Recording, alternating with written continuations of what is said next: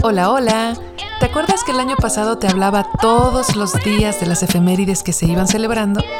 Bueno, pues resulta que algunas fechas se me pasaron, así que en este Todos los días se celebra Reloaded te presento las fechas de las que no te conté.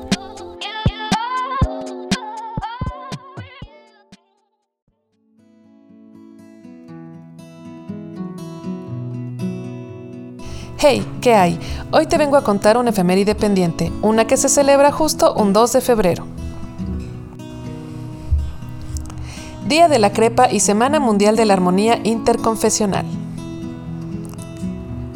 Uno de mis postres favoritos, cuya historia viene de muy atrás, desde la lejana Italia. Vayamos a conocer más de este fantástico platillo. Yummy, yummy.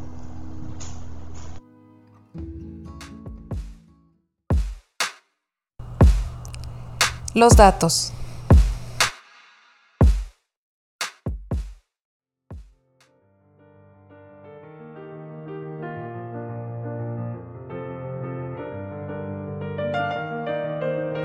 Se cree que el Papa Gelasio I, que gobernó la iglesia allá por el siglo V, So many years ago.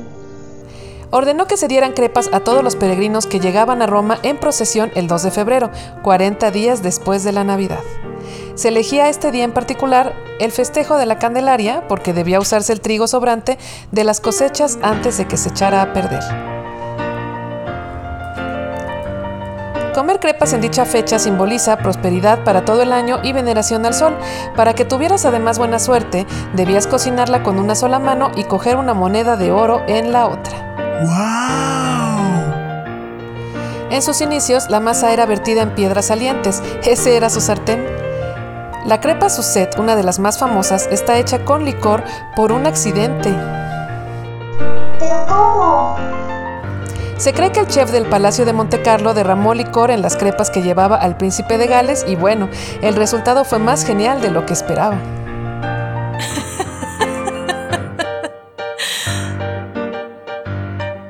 La crepa más grande del mundo según el récord Guinness se hizo en 2002 y para su elaboración se ocuparon 2.500 huevos, 250 kilogramos de harina y 50 litros de leche.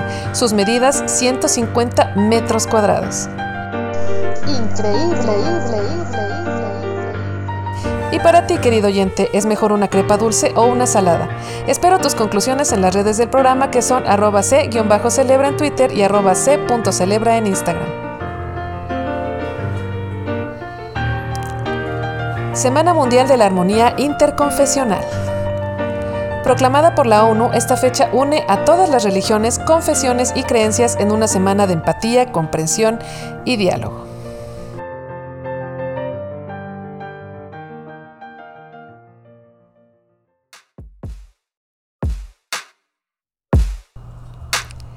Los datos.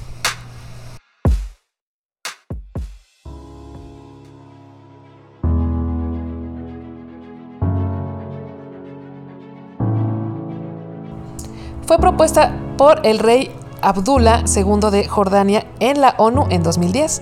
Se celebra del 1 al 7 de febrero con conferencias y talleres que buscan inculcar la cultura de paz y respeto entre personas que tienen diferentes creencias religiosas.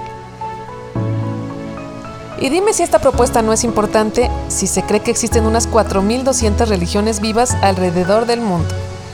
No te lo puedo creer. Los temas a tratar en las celebraciones de esta fecha han sido en 2012, la diáspora, una fuerza para el cambio positivo. En 2014, tolerancia, reconciliación y perdón. En 2015, oración interreligiosa, curación y servicios comunitarios para la paz. En 2016, construir puentes más allá de las fronteras. En 2019, el desarrollo sostenible a través de la armonía interconfesional. En 2022, liderazgo espiritual y religioso para combatir el estigma y el conflicto durante la recuperación de la pandemia. Conoce una historia de convivencia pacífica y amorosa entre religiones con el link que te comparto en el Twitter del programa.